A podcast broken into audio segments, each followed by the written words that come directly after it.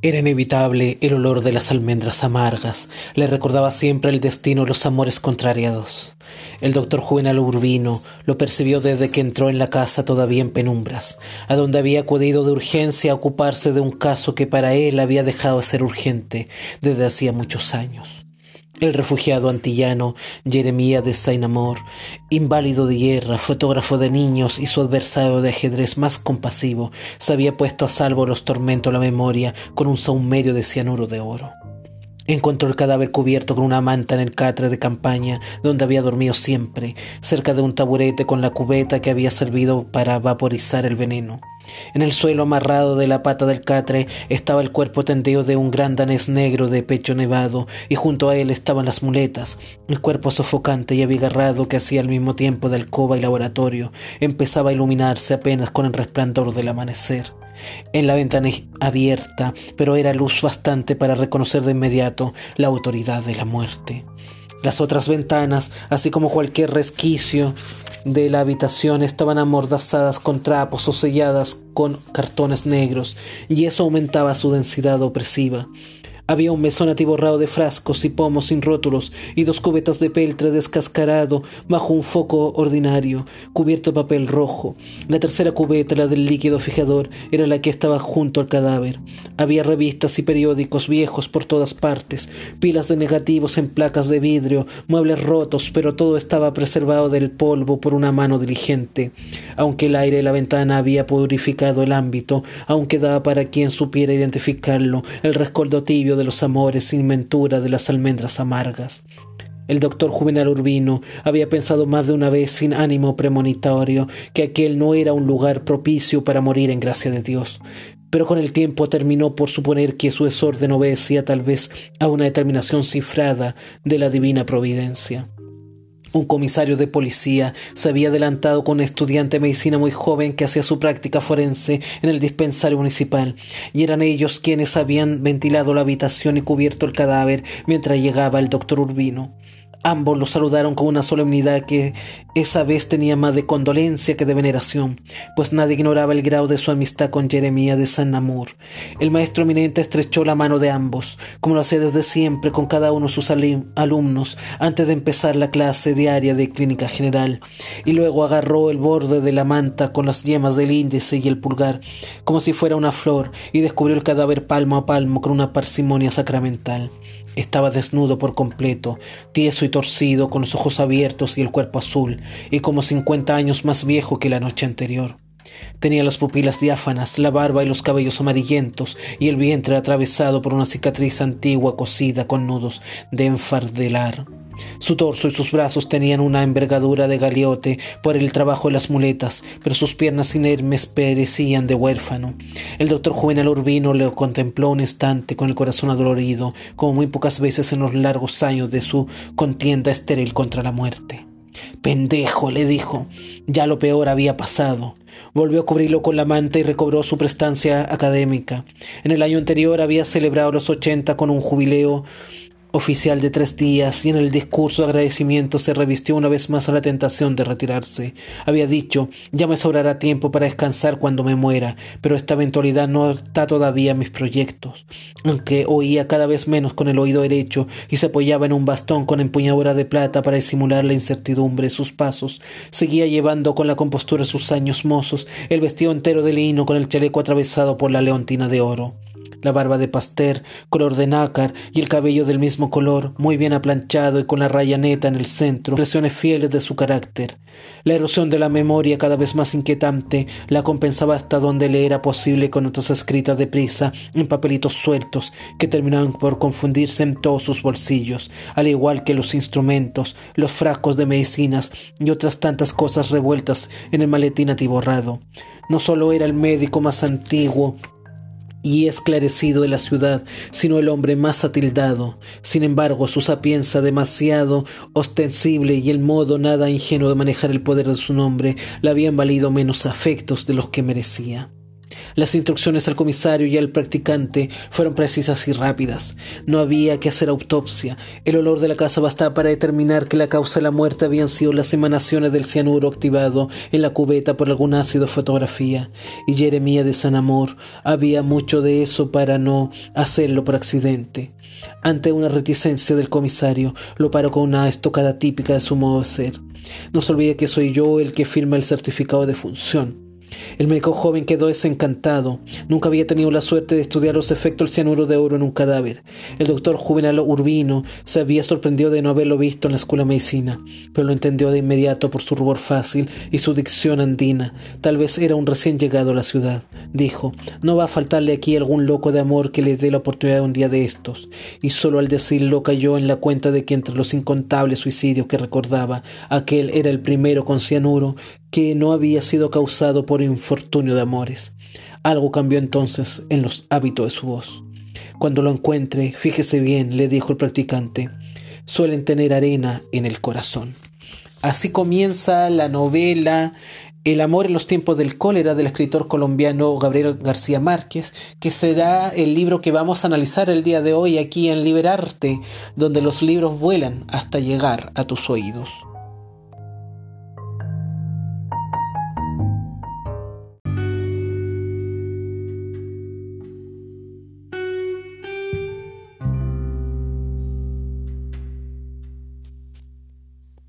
Gabriel García Márquez, nacido en Colombia, es por lejos una de las figuras más relevantes de la literatura universal.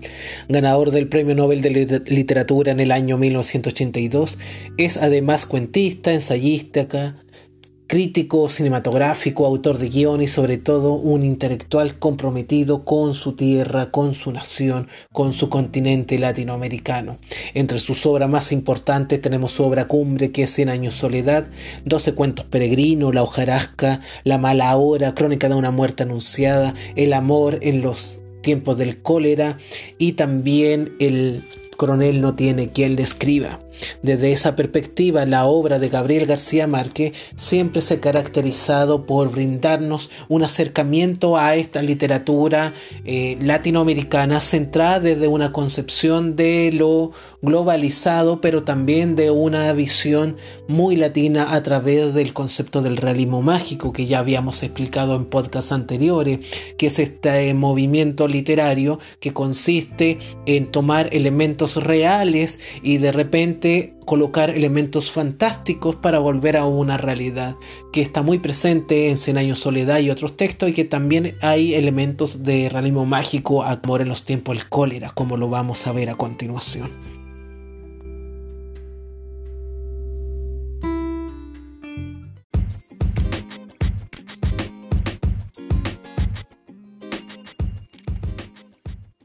Desde que obtuviera el Premio Nobel de Literatura en el año 1982, uno empezaba a pensar que la obra de Gabriel García Márquez ya había llegado a su cumbre después de la grandilocuencia y el gran libro como era Cien años soledad. Sin embargo, tres años posterior a obtener el Premio Nobel de Literatura, escribe esta obra llamada El amor en los tiempos del cólera, en donde Nuevamente Gabriel García Márquez pone en tela de juicio toda la concepción de la sociedad colombiana y la sociedad latinoamericana, convirtiéndose en uno de los grandes textos narrativos en habla hispana de la historia universal de la literatura. Un texto también que cumple un rol muy fantástico dentro del ámbito de las novelas románticas, básicamente por las concepciones del tipo de amor que están presentes. Hablando un poquito sobre su contexto, la obra está ambientada en la Colombia de fines del siglo XIX, comienzo del siglo XX, cerca de la década del 20 más o menos está situada la historia, para darnos a conocer en lugar lejano, así como antes estaba Macondo en Cien Soledad, acá nos vamos a distintos lugares, a la selva eh, colombiana, en donde vemos la realidad en donde está situado el texto. Dentro de ese ámbito tenemos que los personajes principales están deambulando por distintas problemáticas y una de esas problemáticas muy importantes son las clases sociales. Latinoamérica se caracteriza por ser uno de los continentes más desiguales que hay desde un punto de vista social, desde un punto de vista económico e incluso desde un punto de vista cultural. Las desigualdades son propias de Latinoamérica, a pesar de que se dan en otros lugares como el apartheid en Sudáfrica, donde los negros y los blancos ante, muy pocos años todavía no podían mantener relaciones y vínculos entre ellos. Acá en Latinoamérica la relación es de un clasismo muy elevado, muy frecuente. Lo podemos ver en nuestro país, en Chile, pero también es evidente, por ejemplo, aquí en la novela de Gabriel García Márquez. Vemos que debido a este clasismo hay personas que no podían mantener relaciones ni menos pensar en el amor porque las clases sociales se imponían en la Colombia de fines del siglo XIX y comienzos del siglo XX. ¿Habrá cambiado algo después de 100 años? Parece que la historia sigue siendo más o menos la misma. Pero vemos acá que hay un triángulo amoroso que es el que gira y domina toda la historia. Tenemos por un lado a Florentino Ariza, este hombre que viene de una clase baja, no es un hombre acaudalado, no es un hombre millonario, pero se enamora de Fermina Daza, una mujer perteneciente a una familia de recursos y que aspira los padres de Fermina Daza a que obtenga su dote, es decir, que pueda casarse con alguien también de una situación económica adecuada para poder conservar la dinastía y el poder, es decir, el estatus social, lo cultural y lo social va de la mano con lo económico. ¿Alguna novedad con lo que pasa en nuestra sociedad? En nuestra sociedad? Parece que no, pero desde esa perspectiva, cuando Fermina y Florentino se conocen y se enamoran, es un amor destinado al fracaso. No hay un elemento clave que pueda conjugarse. Y el tercer miembro integrante de este trío es el doctor Juvenal Urbino es un doctor físicamente atractivo, acaudalado, además ser médico totalmente conocido. Mucha gente estaba detrás de él y mientras Fermina y Florentino no pueden consumar su amor, no pueden estar juntos, Juvenal termina casándose con Fermina. Florentino huye y la historia ahí continúa en este deambular que es lo que vamos a ir analizando. Esas situaciones hacen que la historia parta desde este típico romance eh, de una novela romántica, en donde vemos el triángulo que es perfecto para poder entender este fenómeno. Se da en varias historias en donde vemos que los personajes protagonistas deben deambular por distintas situaciones para poder volver a reencontrarse o también encontrar el desamor. Para eso necesito explicar primero los tipos de amor porque es súper importante poder comprender qué tipo de amores podemos encontrar en el texto. Por un lado tenemos el amor tirano. ¿Cuál es ese amor? El amor tirano es el amor en donde una de las dos personas ejerce violencia por sobre otra. ¿Dónde vemos ese amor? Lo vemos reflejado en varias partes del libro, sobre todo en aquellas partes en donde vemos que el amor está condicionado debido a la tiranía del dinero. La tiranía de la economía hace que muchas personas establezcan relaciones no por los sentimientos, no por las emociones, no por la afectividad, sino simplemente por un estatus social. Ahí hay una tiranía muy presente. El desamor también está presente en el texto, que es la ausencia del amor, que es lo que Florentino pensaba que Fermina había escogido a Juvenal debido a que no le amaba y no entendía el concepto de que lo que estaba en juego era no poder luchar contra su padre que se oponían a estas relaciones. En de este desamor Florentino huye, se aleja y mantiene relaciones con más de 600 personas. Ahí ya tenemos un realismo mágico, porque si lo anunciamos y si lo vemos fríamente, es imposible que una persona tenga tantos tipos de relaciones sexuales con tanta cantidad de gente sin tener, por ejemplo, alguna enfermedad de transmisión sexual. Pero acá dentro del concepto del realismo mágico del cual estamos hablando, esto está totalmente eh, explícito y está totalmente aceptado porque es de esa realidad lo que pasaba con Florentino Ariza. Otro tipo de amor muy presente es el amor correspondido, ese amor que a pesar de las diferencias sociales, a pesar de lo diverso que puede ocurrir, está presente, que vemos que al final del texto Fermina y Florentino ya son ancianos y Juvenal ya no está con vida porque ha muerto, estas dos personas se vuelven a reencontrar. Ahí vemos que está el amor correspondido, está muy presente en esa relación. Pero hay otros tipos de amores, por ejemplo, el amor místico. Hay personas dentro, personajes dentro de la novela que creían, por ejemplo, en elementos místicos, creían en el cristianismo, creían en la Virgen, creían en elementos típicos de allá de la zona y practicaban este misticismo como un elemento central en su diario vivir y actuaban de acuerdo a lo que se señalaba en aquella ocasión.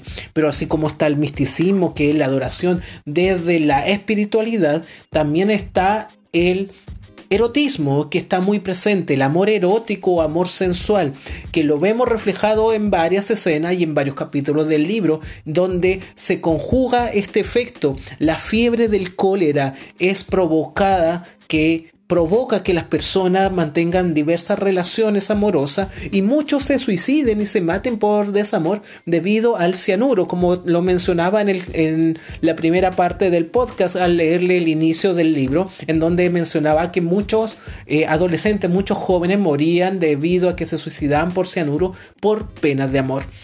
La fiebre del cólera es súper importante. En aquella época, así como en la actualidad, estamos viviendo en una situación pandémica a nivel global debido al coronavirus o COVID-19 como quieran mencionarle, en aquella época también existía algo similar. Habían también elementos eh, epidemiológicos, habían brotes de enfermedades que en este caso era la cólera, que al día de hoy todavía está presente, pero existen los tratamientos que permiten poder controlar este proceso. Ahora que la cólera en sí es una enfermedad basada eh, en nuestro sistema eh, gastronómico en el cual vemos que eh, ataca muy fuerte con fiebre que produce alucinaciones pero que también puede provocar náuseas puede provocar vómitos puede provocar diarreas. En este caso la fiebre de las personas que hacía que actuaba de forma eh, exageradamente sobre todo en un tema en un tema y en un tiempo en un clima muy templado como era el de Colombia un clima tropical en donde las altas temperaturas son frecuentes que muchos de los personajes no entendieran si realmente tenían la cólera, si la fiebre que tenían era la fiebre de la cólera, es decir, de la enfermedad, o era esta fiebre del amor, el amor sexual, el amor erótico, que era lo que predominaba.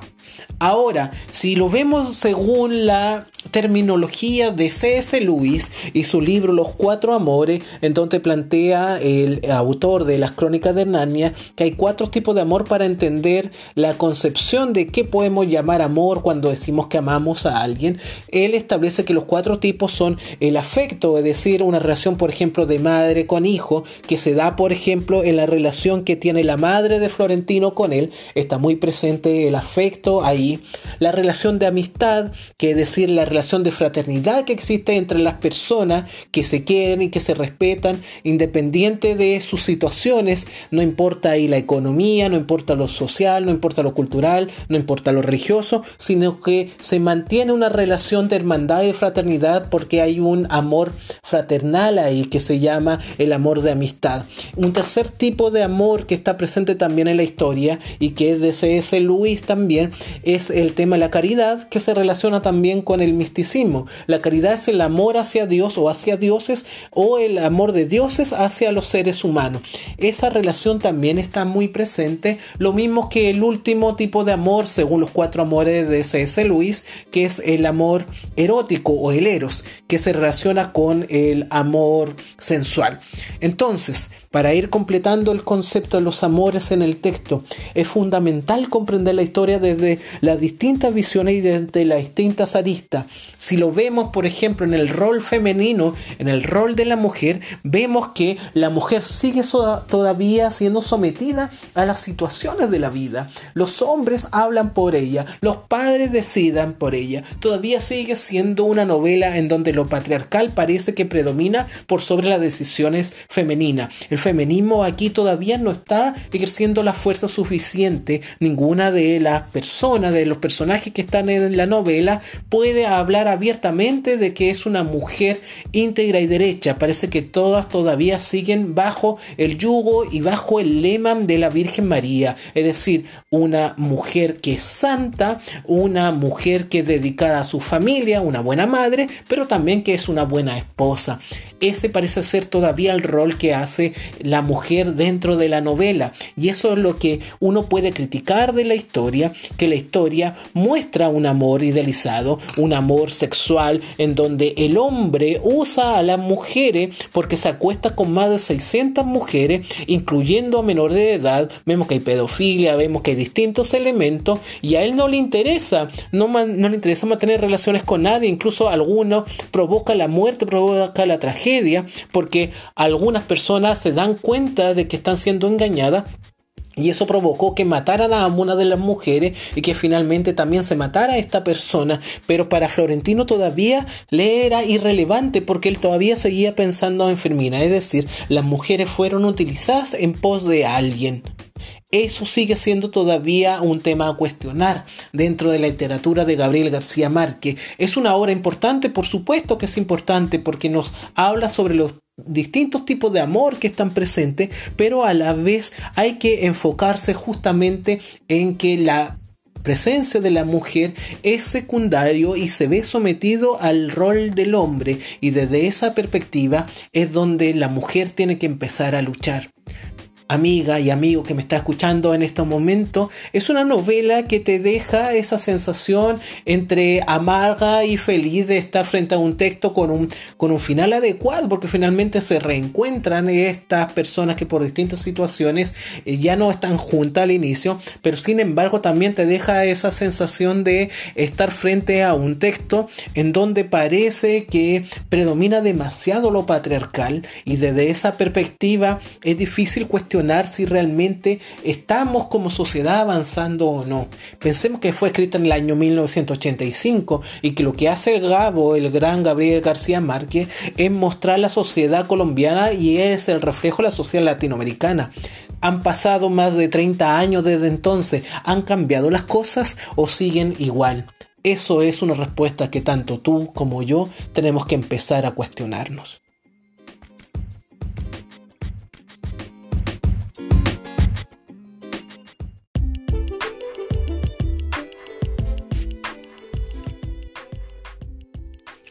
La víspera de la llegada hicieron una fiesta grande, con guirnaldas de papel y focos de colores. Escampó el atardecer. El capitán y Zenaida bailaron muy juntos los primeros boleros que por esos años empezaban a astillar corazones.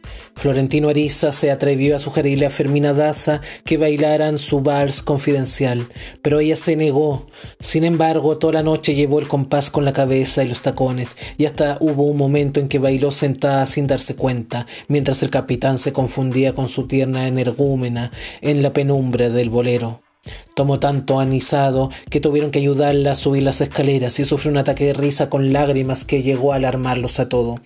Sin embargo, cuando logró dominarlo en el remanso perfumado del camarote, hicieron un amor tranquilo y sano, de abuelos percudidos, que iba a fijarse en su memoria como el mejor recuerdo de aquel viaje lunático. No se sentían ya como novios recientes, al contrario de lo que Capitán y Zenaida suponían, y menos como amantes tardíos. Era como si se hubiesen saltado el arduo calvario de la vida conyugal y hubieran ido sin más vueltas al grano del amor. Transcurrían en silencio como dos viejos esposos escaldados por la vida, más allá de las trampas de la pasión, más allá de las burlas brutales de las ilusiones y los espejismos, de los desengaños, más allá del amor, pues habían vivido juntos lo bastante para darse cuenta de que el amor era el amor, en cualquier tiempo y en cualquier parte, pero tanto más denso cuanto más cerca de la muerte. Despertaron a las seis, ella con el dolor de cabeza perfumado de anís y con el corazón aturdido por la impresión de que el doctor Juvenal Urbino había vuelto más gordo y más joven que cuando resbaló del árbol y estaba sentado sin el mecedor, esperándola en la puerta de la casa. Sin embargo, estaba bastante lúcida para darse cuenta de que no era afecto del anís, sino de la inminencia del regreso. Va a ser como morirse, dijo. Florentino Ariza se sorprendió porque era la adivinación de un pensamiento que no lo dejaba vivir desde el inicio del regreso. Ni él ni ella podían concebirse en otra casa distinta del camarote, comiendo de otro modo que en el buque, incorporados a una vida que iba a serles ajena para siempre. Era en efecto como morirse. No pudo dormir más. Permaneció boca arriba en la cama, con, con las dos manos entrelazadas en la nuca A un cierto momento, la punzada América Vicuña lo hizo retorcerse de dolor y no pudo aplazar más la verdad. Se encerró en el baño y lloró a su gusto, sin prisa, hasta la última lágrima. Solo entonces tuvo el valor de confesarse cuánto la había querido. Cuando se levantaron ya vestidos para desembarcar, habían dejado atrás los años y las ciénagas del antiguo paso español y navegaban por entre los escombros de barcos y los estanques de aceites muertos de la bahía. Se alzaba un juego radiante sobre las cúpulas doradas de la ciudad de los virreyes, pero Fermina Daza no pudo soportar desde la baranda la pestilencia a sus glorias, la arrogancia a sus baluartes profanados por las iguanas, el horror de la vida real. Ni él ni ella, sin decírselo, se sintieron capaces de rendirse de una manera tan fácil. Encontraron al capitán en el comedor en un estado de desorden que no estaba de acuerdo con la pulcritud de sus hábitos, sin afeitarse, los, los ojos inyectados por el insomnio, la ropa sudada de la noche anterior, el habla trastornada por los eructos de anís. Zenaida dormía. Empezaban a desayunar en silencio cuando un bote de gasolina de la sanidad del puerto ordenó detener el barco. El capitán desde el puesto de mando contestó a gritos a las preguntas de la patrulla armada. Querían saber qué clase de peste traían a bordo, cuántos pasajeros venían, cuántos estaban enfermos, qué posibilidades había de nuevos contagios. El, capitán contestó que solo traían tres pasajeros y todos tenían el cólera, pero se mantenían en reclusión estricta. Ni los que debían subir en la dorada, ni los 27 hombres de la tripulación habían tenido ningún contacto con ellos. Pero el comandante de la patrulla no quedó satisfecho y ordenó que salieran de la bahía y esperaran en la ciénaga Las Mercedes hasta las dos de la tarde, mientras se preparaban los trámites para que el buque quedara en cuarentena. El capitán soltó un petardo del carretero y con una señal de la mano le ordenó al práctico dar la vuelta en redondo y volver a las ciénagas. Fermina Daza y Florentino Ariza lo habían oído desde todo la mesa, pero el capitán no parecía importarle. Siguió comiendo en silencio y el mal humor se lo veía hasta en la manera en que violó las leyes de urbanidad que sustentaban la reputación legendaria de los capitanes de río. Reventó con la punta del cuchillo los cuatro huevos fritos y los rebañó en el plato con patacones de plátano verde que se metía enteros en la boca y masticaba con un deleite salvaje. Fermina Daza y Florentino Ariza lo miraban sin hablar, esperando la lectura de las calificaciones finales en un banco de la escuela. No se habían cruzado una palabra mientras duró el diálogo con la patrulla sanitaria, ni tenían la menor idea de qué iba a hacer de sus vidas, pero ambos sabían que el capitán estaba pensando por ellos, se le veía en el latido de las sienes. Mientras él despachaba la ración de huevos, la bandeja de patacones, la jarra de café con leche, el buque salió de la bahía con las calderas sosegadas, se abrió paso en los caños a través de las colchas de tarulla, lotos fluviales de flores moradas y grandes hojas en forma de corazón, y volvió a las ciénagas. El agua era trans era tornasolada por el mundo de peces que flotaban de costado, muertos por la dinamita de los pescadores furtivos, y los pájaros de la tierra y del agua volaban en círculos sobre ellos con chillillos metálicos. El viento del Caribe se metió por las ventanas con la bura bullaranga de los pájaros y Fermina Daza sintió en la sangre los latidos desordenados de su libre albedrío. A la derecha, turbio y parsimonioso, el estuario del río Grande de la Magdalena se explayaba hasta el otro lado del mundo. Cuando ya no quedó nada que comer en los platos, el capitán se limpió los labios con la esquina del mantel y habló una jerga procaz que acabó de una vez con el prestigio del buen decir de los capitanes del río, pues no habló por ellos ni para nadie, sino tratando de ponerse de acuerdo con su propia Su conclusión, al cabo de una ristra de improperios bárbaros, fue que no encontraba cómo salir del embrollo en que se había metido con la bandera del cólera. Florentino Ariza lo escuchó sin pestañear, luego miró por las aventuras del círculo completo del cuadrante de la rosa náutica, el horizonte nítido, el cielo de diciembre sin una sola nube, las aguas navegables hasta siempre, dijo Sigamos derecho, derecho, derecho, otra vez hasta la orada. Daza se estremeció porque reconoció la antigua voz iluminada por la gracia del Espíritu Santo y miró al capitán, él era el destino. Pero el capitán no la vio porque estaba anonadado por el tremendo poder de inspiración de Florentino Ariza. ¿Lo dice en serio? le preguntó. Desde que nací, dijo Florentino Ariza. No he dicho una sola cosa que no sea en serio. El capitán miró Fermina Daza y vio en sus pestañas los primeros destellos de una escarcha invernal. Luego miró a Florentino Ariza, su dominio invencible, su amor impávido, y lo, asustó la sospecha tardía de que es la vida, más que la muerte, la que no tiene límites. ¿Y hasta cuándo cree usted que podemos seguir en este ir y venir del carajo? le preguntó. Florentino Ariza tenía la respuesta preparada desde hacía 53 años, siete meses y once días con sus noches. Toda la vida, dijo.